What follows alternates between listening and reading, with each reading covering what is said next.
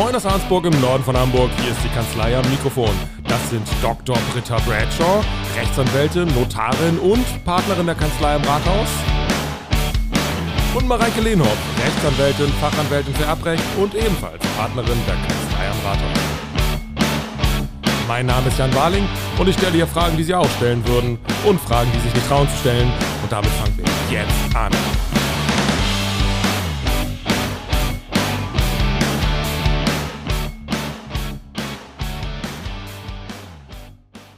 Ja, in der Kanzlei am Mikrofon heute die Britta, die Sarah, der Christopher, ich und das war's.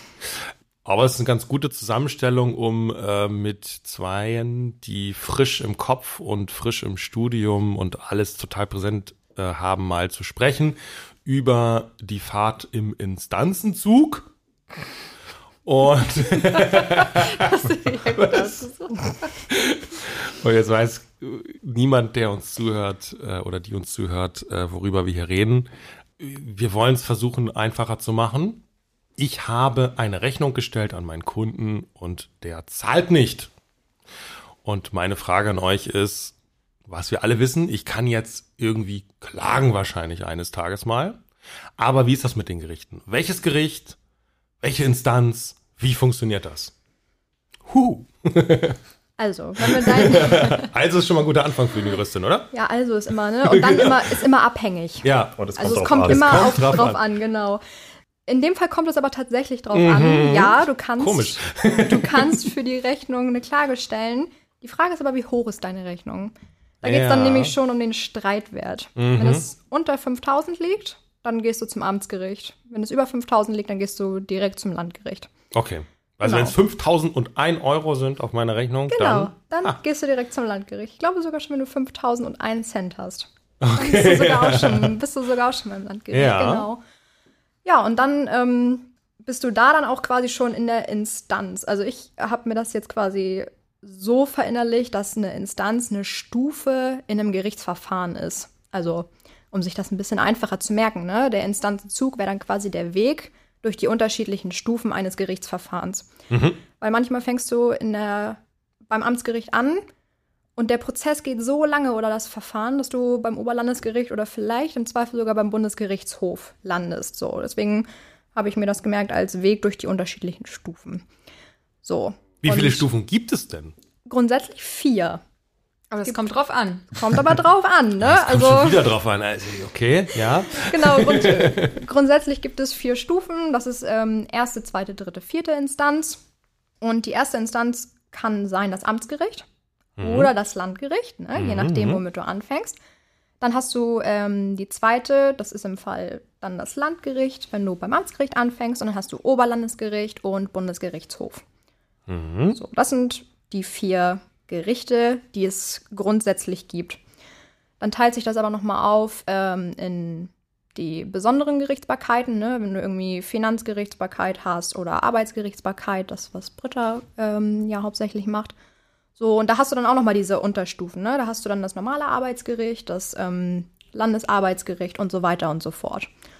Okay, also wir stellen uns das jetzt vor. Ich habe dieses, dieses Klageverfahren beim Amtsgericht. Wir nehmen mal an, es waren 4000 Euro, diese mhm. Rechnung. Ich bin beim Amtsgericht.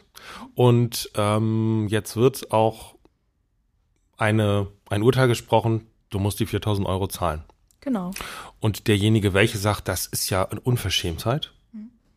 der hat ja nichts gemacht, das war alles wie immer, ähm, und will jetzt dagegen vorgehen. Dann kann der A, nenne ich ihn jetzt einfach mal, ähm, das Rechtsmittel der Berufung einlegen.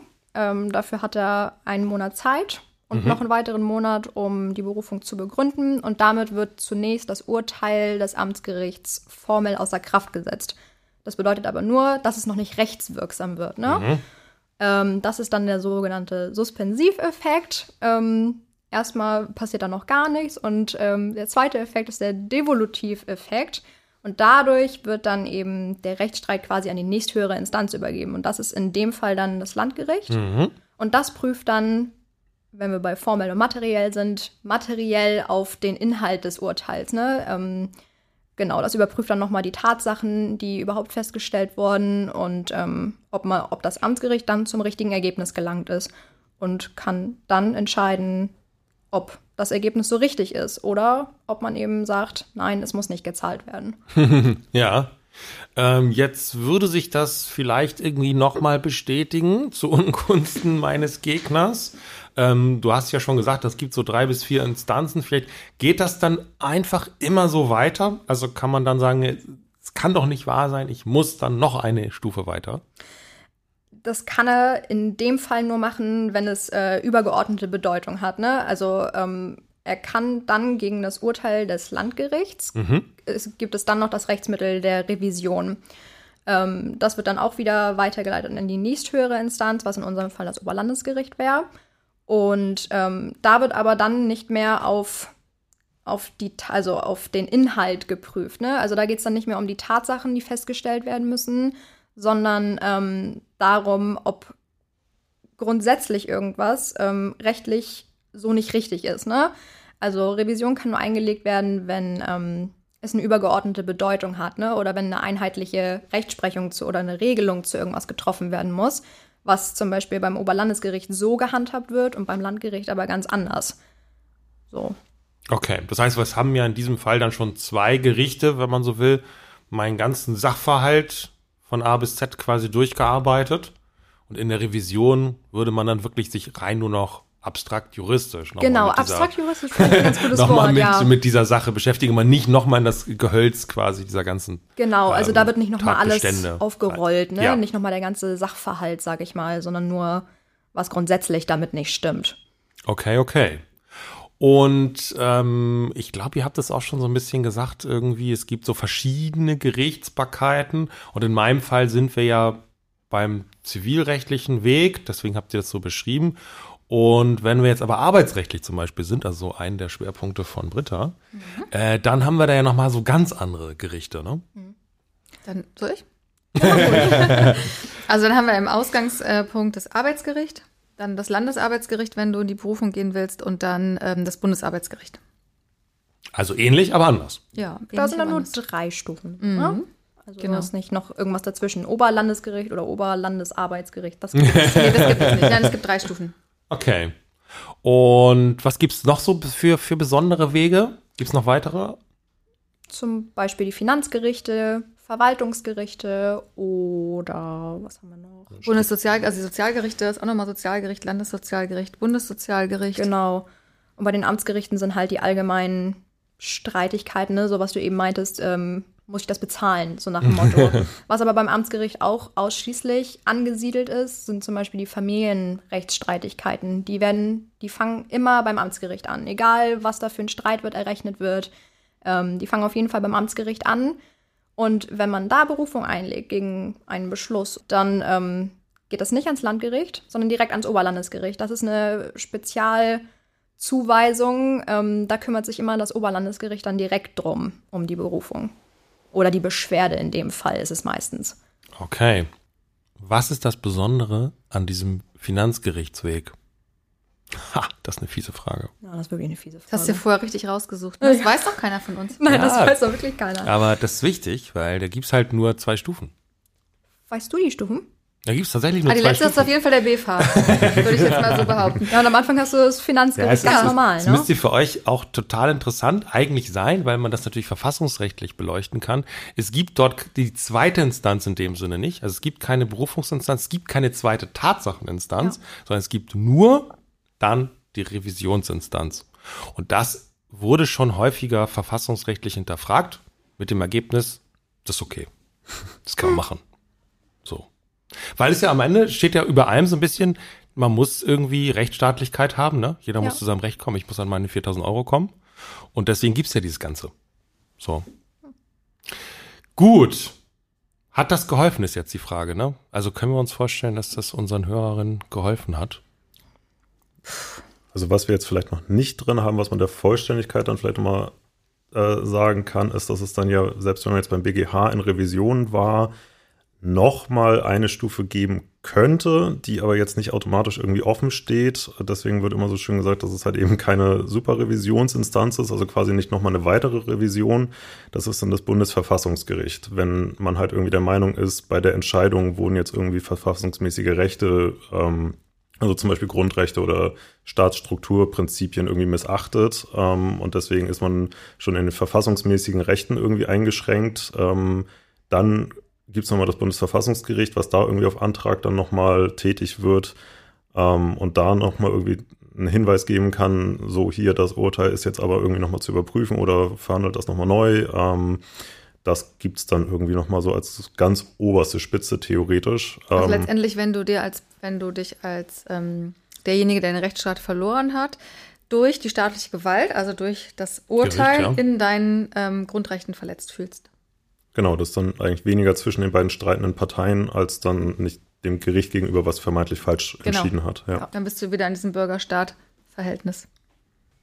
Jetzt haben wir einiges verraten. Mhm. Ja, jetzt ist nur noch die spannende Frage, warum heißen eigentlich ordentliche Gerichte ordentliche Gerichte? Ey, Was guckst du mich so an? Die Studenten haben das heute vorbereitet. Ich Die weiß, gucken aber auch verzweifelt. mit diesen Fragen konnte auch keiner rechnen. nee, Nee. ich, konnte keiner mit rechnen. Nein. Aber habt ihr euch das, also dieses, das ist doch auch so ein spannendes juristisches Wort, oder? Ordentlich. Und man spricht von ordentlichen Gerichten, ne? Sprecht ihr wahrscheinlich auch. Ja, Ja, Aber warum die eigentlich? Zivilgerichte sind die ordentlichen Gerichte, ne? genau. Habt ihr eine Idee? Also ist jetzt echt so eine Frage, die man wahrscheinlich wirklich nicht wissen kann. Ja, man sollte sie wahrscheinlich wissen, weil man es auch, also ich weiß auch, dass man es halt öfter schon mal gehört hat. Das Problem ist halt einfach immer, es ist nicht so furchtbar relevant im, im Verlauf des Studiums. Also im Prozessrecht dann irgendwo, na klar, aber da befindest du dich dann halt meistens irgendwie, wenn du halt speziell eine Klausur in der Vorlesung ZPO schreibst, dann ist klar, du bist bei den Zivilgerichten Ja. in der Regel zumindest. Kommt das nicht Aber das, das, wir, wir haben ja nicht so? ordentliche und unordentliche, ne? Das, Das müssen wir einmal, das nicht. müssen wir einmal festhalten. Ja, bei den einen findest du die Akten, bei dem anderen nicht. Aber ist das nicht irgendwie Ordre Republik oder irgendwie sowas? Gott. Was heißt das? Okay, vergiss das, schneid's raus. Also wir sprechen ja von ordentlichen und besonderen, ne? Genau. So. Und das wäre ein Hint eigentlich auf die Lösung. Aber das hilft euch auch nicht weiter. Ich muss es Nee. auflösen. Ja, es ist das Allgemeine, ne? Es ist das allgemeine Recht, was nicht Finanz-, Sozial-, oder Arbeits- oder Verwaltungsgerichtbarkeit ist. Das ist ja eine Negativdefinition. Na, das hat, das hat, also nach meiner Kenntnis hat es damit, also es hat, gibt eine historische Antwort. Ähm, und zwar ist es so gewesen früher, dass man an den Zivilgerichten hatte man richtige Richter. Deswegen hat man von ordentlichen Gerichten gesprochen. Und diese ganzen Fachgerichte, das waren tatsächlich keine richtigen Richter, sondern es waren Beamte, die dort Entscheidungen getroffen haben, mal ganz früher. Und deswegen hat man das unterschieden, dass man gesagt hat, es gibt so besondere und es gibt die ordentlichen. Und die ordentlichen haben richtige Richter. Ha! Aha. Interessant. Jetzt habt ihr mal was gelernt, ne? Sechs Semester Endlich studieren mal. und jetzt habt ihr wirklich mal was gelernt von so einem äh, abgebrochenen Studenten. Okay. Ich habe mal ganz kurz, ich habe hier gerade noch so ein Beispiel rausgesucht. Das hatte ich die ganze Zeit irgendwie für, im Kopf und jetzt habe ich das gefunden. Und zwar, ähm, wir machen, haben ja schon öfter Arbeitsrecht gemacht und ähm, bezüglich der Kündigungsfristen, 622 BGB, steht quasi, wann du ein Arbeitsverhältnis kündigen kannst, ja. Und bis vor wenigen Jahren stand da noch drin, da gab es noch einen Absatz 2, da stand drin, dass ähm, Betriebszugehörigkeiten, die du verwirklichst als Arbeitnehmer, unter dem 25. Lebensjahr nicht mit eingerechnet werden. So, und dann wurde jemand gekündigt, dann ging es um die Streitigkeit der Kündigungsfrist und dann hat der Arbeitnehmer in Deutschland quasi ähm, entweder hat er verloren oder das Gericht hat das vorgelegt, das weiß ich nicht genau. Jedenfalls hat der EuGH dann irgendwann gesagt, diese Regelung im deutschen Gesetz ist ähm, unwirksam, die widerspricht EuGH, also europäischem Recht, ist damit nicht in Einklang und ähm, deswegen ist die Kündigungsfrist hier länger. Also die Zeiten der Betriebszugehörigkeit unter 25 sind sehr wohl mit zu berücksichtigen. Weil so irgendwie willkürlich. Ja, genau, Altersdiskriminierung. Ja. Genau, Ah, Diskriminierung. schönes wegen Alter. Beispiel. Und das wurde jetzt, ich glaube, letztes oder vorletztes Jahr, vielleicht ist auch schon ein bisschen länger her, das, ich habe gerade mal geguckt, diesen Absatz 2 gibt es nicht mehr. Der wurde jetzt gestrichen und das ist dann der Hintergrund. Und so kommt dann was zum EuGH. Ja. Das ist, glaube ich, eine spannende Überleitung zu unserem zweiten Part heute. Nämlich, wie kommen solche Ge Gesetze überhaupt zustande? Bevor man sich dann darüber streiten kann. ähm, und ja, das ist eigentlich irgendwie meine Frage. So, wir wollen es, glaube ich, nur auf Deutschland beziehen, weil sonst wird's äh, wird's, glaube ich, zu wild. Das wissen wir ja auch nicht. Wie? Wie das in anderen Ländern ist.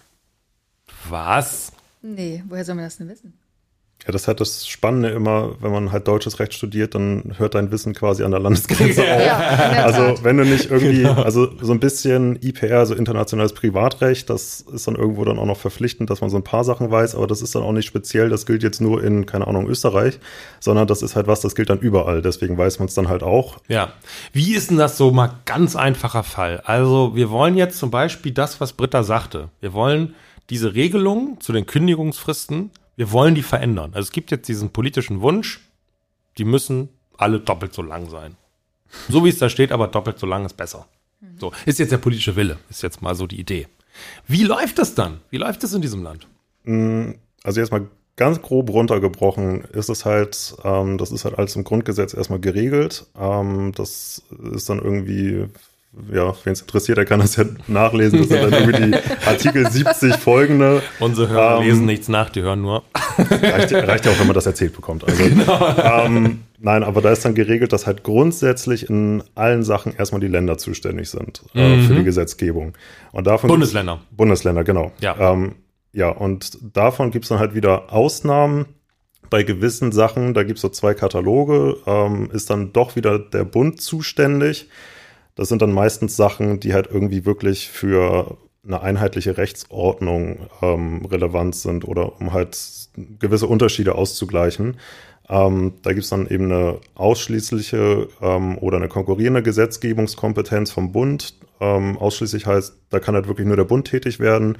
Ähm, und konkurrierend heißt, da können die Länder tätig werden, solange der Bund das eben noch nicht getan hat. Oder selbst wenn er es auf dem Thema gemacht hat, wenn es jetzt ein spezielles Thema ist und der Bund da nicht zugesagt hat, dann kann das Land das nochmal ergänzen.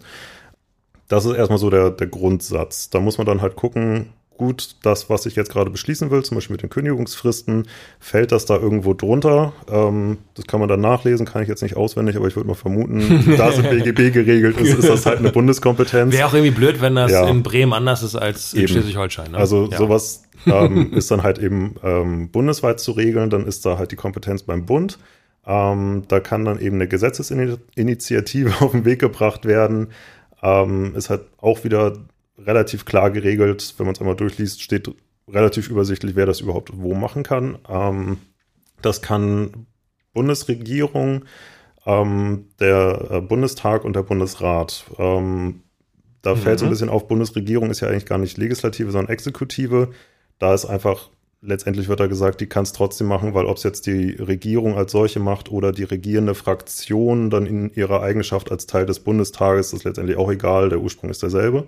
Initiative heißt quasi so den Vorschlag machen. Genau, die, die, die, kommen ja. dann, also die haben quasi die Idee, hier, wir möchten das ändern und dann kommen sie damit um die Ecke, melden sich, sagen, wir haben die Idee, was haltet ihr davon? So ganz grob.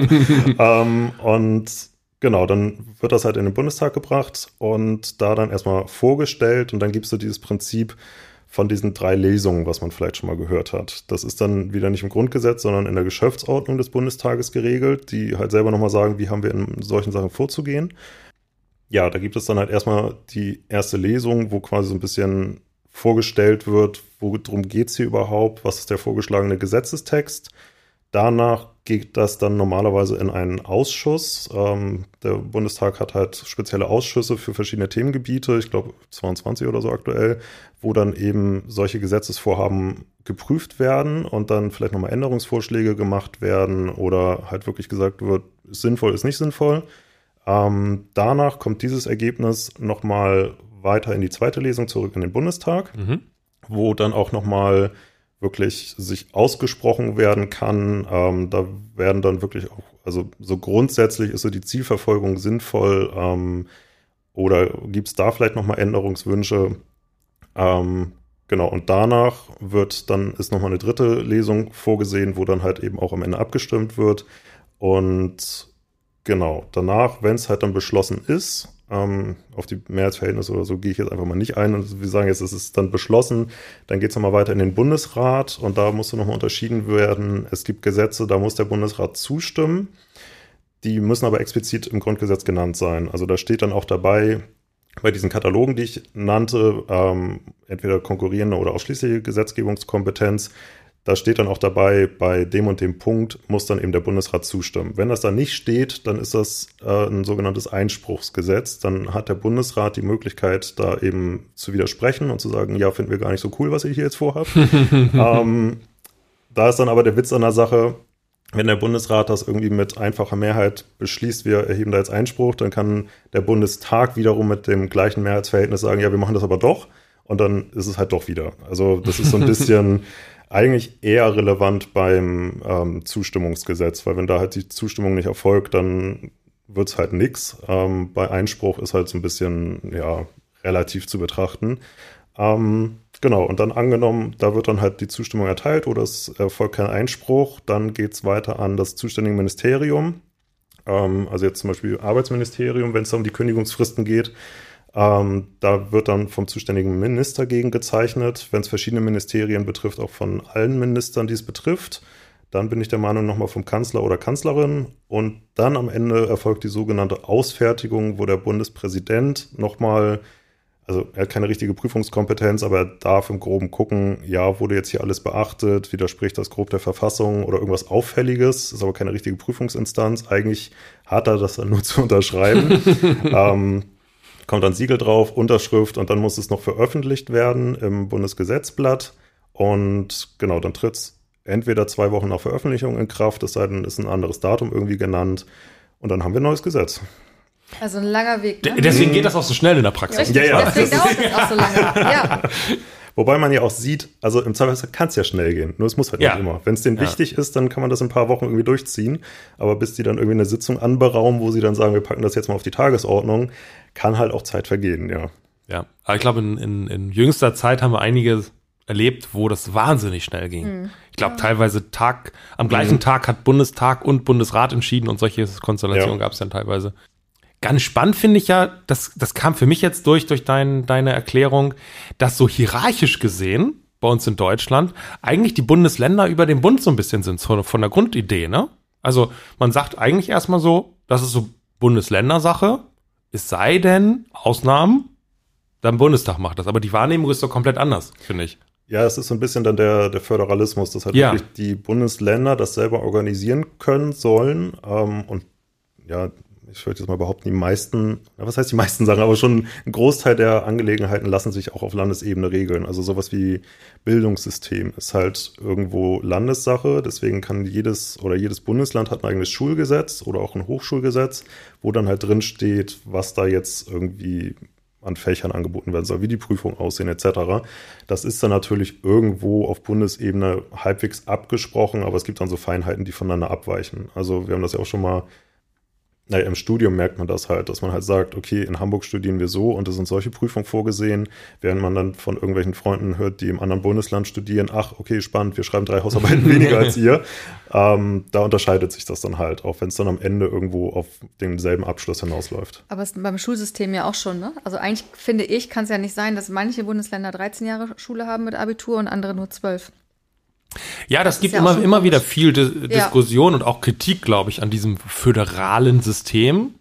So, weil mhm. es eben zwei Schritte weiter eine andere Rechtslage geben kann.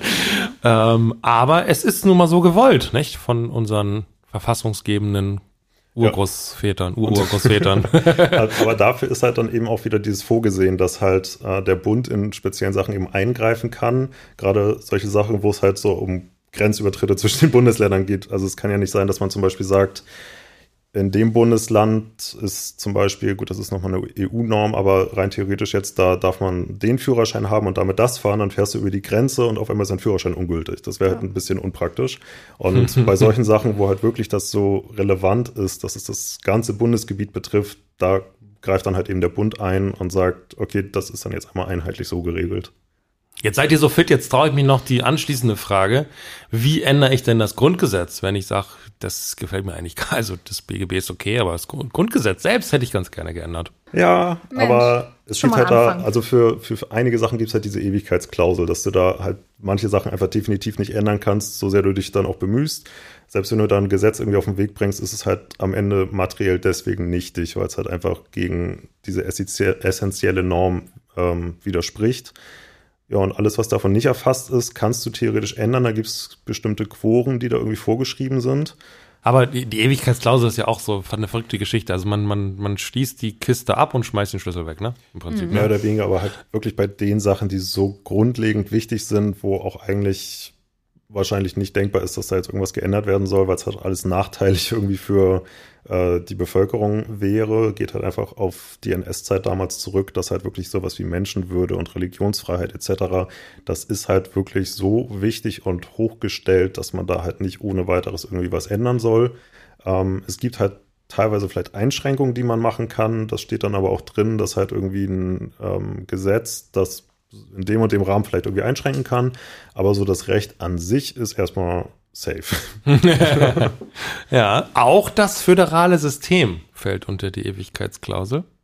Also selbst wenn wir uns wünschen würden, diese ganze Klein, Kleinregelung, jedes Bundesland sein eigenes Gesetz zu ändern, das würde auch nicht funktionieren. Nee. Mhm. Gut. Ja. Hast du noch eine Schätzfrage? Ähm, So, ich habe Cool. jetzt aber eine Schätzfrage für euch. okay. Wie viele Gesetze wurden letztes Jahr verabschiedet im Bundestag? Boah, also 2021. Oh. Wegen der ganzen Pandemie. Das waren schon einige. Ja, eine Menge. Ich würde jetzt mal sagen, man merkt es ja dann immer, wenn man seine Gesetzesbänder neu sortieren muss. Ähm, boah. 500? Also Ja, ich würde auch so neu- neue Gesetze, also Ja. wirklich neue Gesetze. Wobei neues Gesetz kann ja auch heißen, das ist das Gesetz zur Änderung des bürgerlichen Gesetzbuches. Also es ist ja jetzt nicht, es gibt ein neues Gesetz XY, sondern Ja, das ist klar, das kann auch Genau. nur ein Paragraph sein. In, Ja, ja. Oder ein Paragraph 315b irgendwo. Dann sage ich 650. Geschätzt. Was haben wir jetzt? Wir haben jetzt 500? 500, 500, 56? 600, das kann ich ja strategisch antworten. Äh, oh, 300? Nee, 156. Ach doch, nur so wenig, okay. Ja, 64 Sitzungstage, 156 Gesetze. Boah, ich hätte gedacht, bei den ganzen. Völlig andere Wahrnehmung. Ja, komplett. komplett. Ja. Ja, müssen wir jetzt überhaupt wissen, wie viele Sitzungswochen gibt es überhaupt, wo diese Lesung 248 Entwürfe wurden eingebracht. Gut. So, uns raucht der Kopf. Vielen Dank, dass Sie bei uns waren. Und sollten Sie eine Frage haben, die ich Britta und Mareike doch nicht gestellt habe, schreiben Sie mir an fragen.kanzleiamikrofon.de. Um keine Folge zu verpassen, abonnieren Sie unseren Podcast. Bis zum nächsten Mal. Tschüss und bleiben Sie neugierig.